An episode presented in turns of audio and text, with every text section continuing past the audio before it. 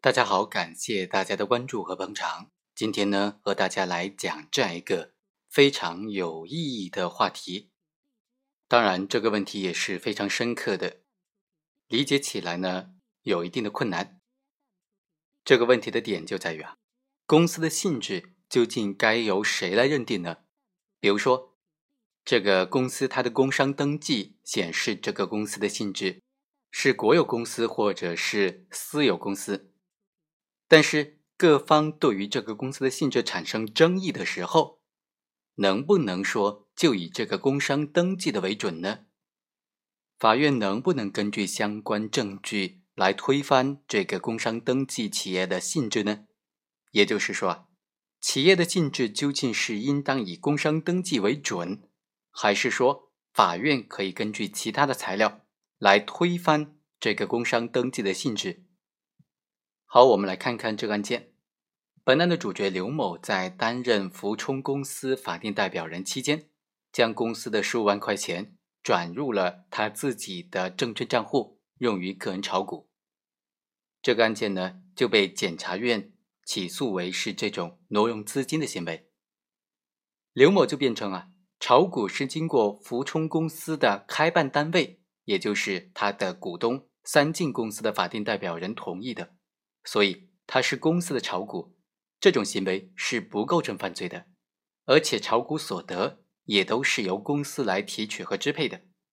法院经过审理就查明了，这个福冲公司它是三晋公司还有一个职业中学联合设立的，刘某是这个福冲公司的董事和法定代表人，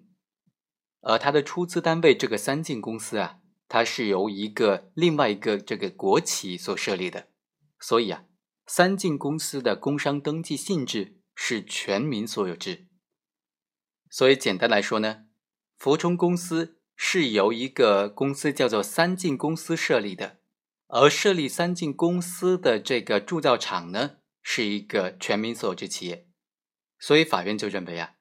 这个三晋公司既然是由国有出资的全民所有制企业设立的，所以这个三晋公司是一个国有单位。而由三晋公司出资设立的这个本案的涉案的主体福冲公司，它也应该是一个国有单位。最终，法院认为啊，根据刑法第二百七十二条的规定，公司、企业或者其他单位的工作人员利用就商的便利挪用本单位资金归个人使用，或者借贷给他人使用，说缴大超过三个月未还，也或者是虽然没有超过三个月。但说较大进行盈利活动，或者是进行非法活动的，那么就构成挪用资金罪了。根据这规定呢，挪用资金罪它的主体就是非国有公司、企业或者其他单位中的非国家工作人员，侵犯的客体是公司、企业或者其他单位的资金所有权。具体的说，就是一定时间内，公司、企业或者其他单位对资金的占有。使用和收益权侵犯的对象呢是本单位资金。本案公诉机关指控刘某在担任福冲公司的法定代表人期间，将公司的十五万元转入个人的证券账户进行炒股了。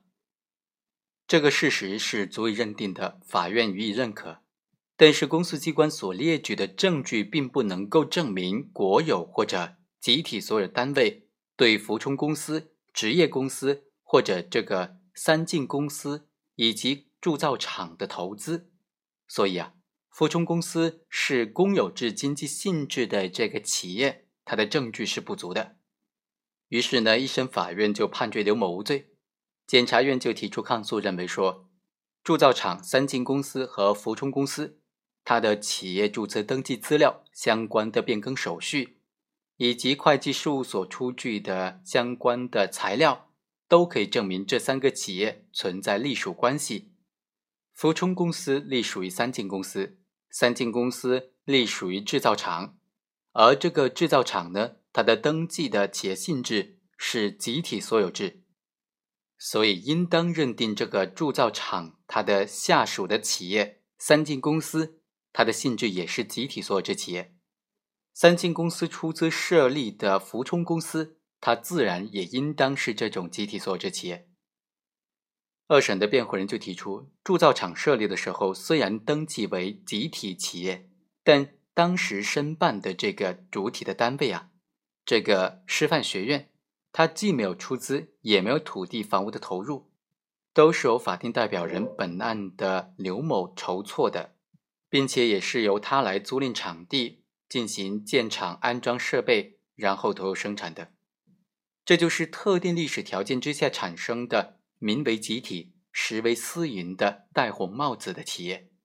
根据相关法律法规的规定呢，